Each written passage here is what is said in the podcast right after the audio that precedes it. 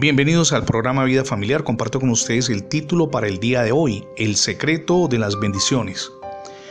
Probablemente en su estudio sistemático diario de la Biblia ha leído acerca de las bendiciones de Dios y desea recibirlas y se pregunta cuál es el secreto para disfrutar de esas bendiciones junto con mi familia. Permítame darle respuesta hablando de un patriarca que está en las escrituras. En Génesis capítulo 12, verso 1, se encuentra el registro histórico del llamamiento de Abraham. Tal como lo indica el texto, Dios habló con el patriarca en su tierra natal, Ur de los Caldeos. Esta orden debe de haberle sonado fuerte y desafiante a los oídos de este hombre, pues el llamamiento demandaba que rompiera completamente con el pasado. La ciudad de Ur, de la cual se le ordenó salir, era una ciudad muy próspera, situada en una tierra muy fértil.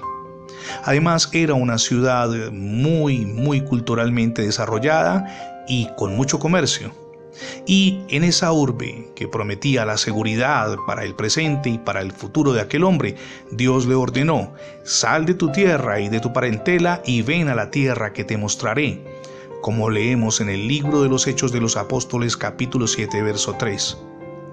Dios tenía muchas razones que tal vez usted y yo no comprendemos para ordenarle a Abraham que saliera de Ur para aventurarse a lo desconocido Probablemente usted está hoy siendo desafiado a dar un paso de fe, pero hay algo y algo que creo que todos debemos comprender claramente.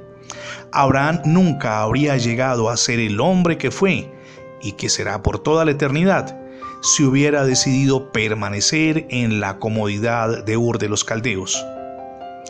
Tal vez, insisto, usted vive una situación similar Quizá del mismo modo que a Abraham, Dios le está haciendo un llamado para que abandone su zona de comodidad, para que salga de el Ur de los Caldeos moderno que usted está viviendo.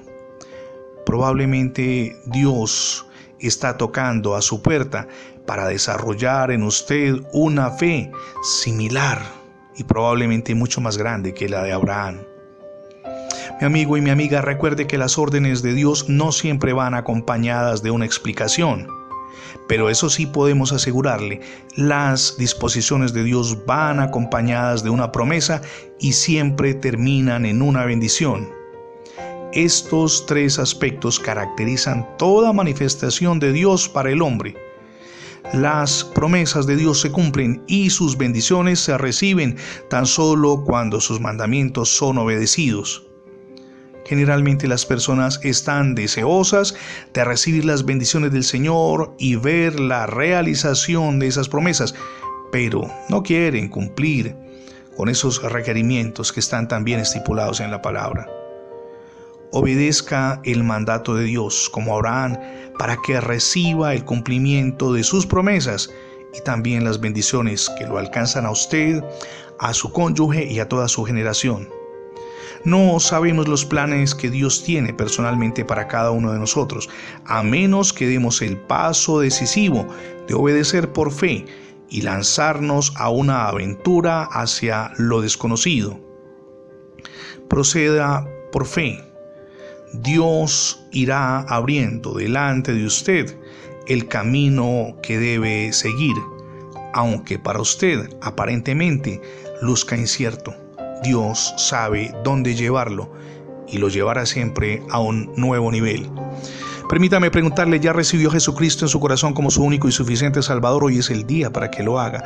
Permita que Cristo gobierne su vida, pero también su familia. Es la mejor decisión que podemos tomar.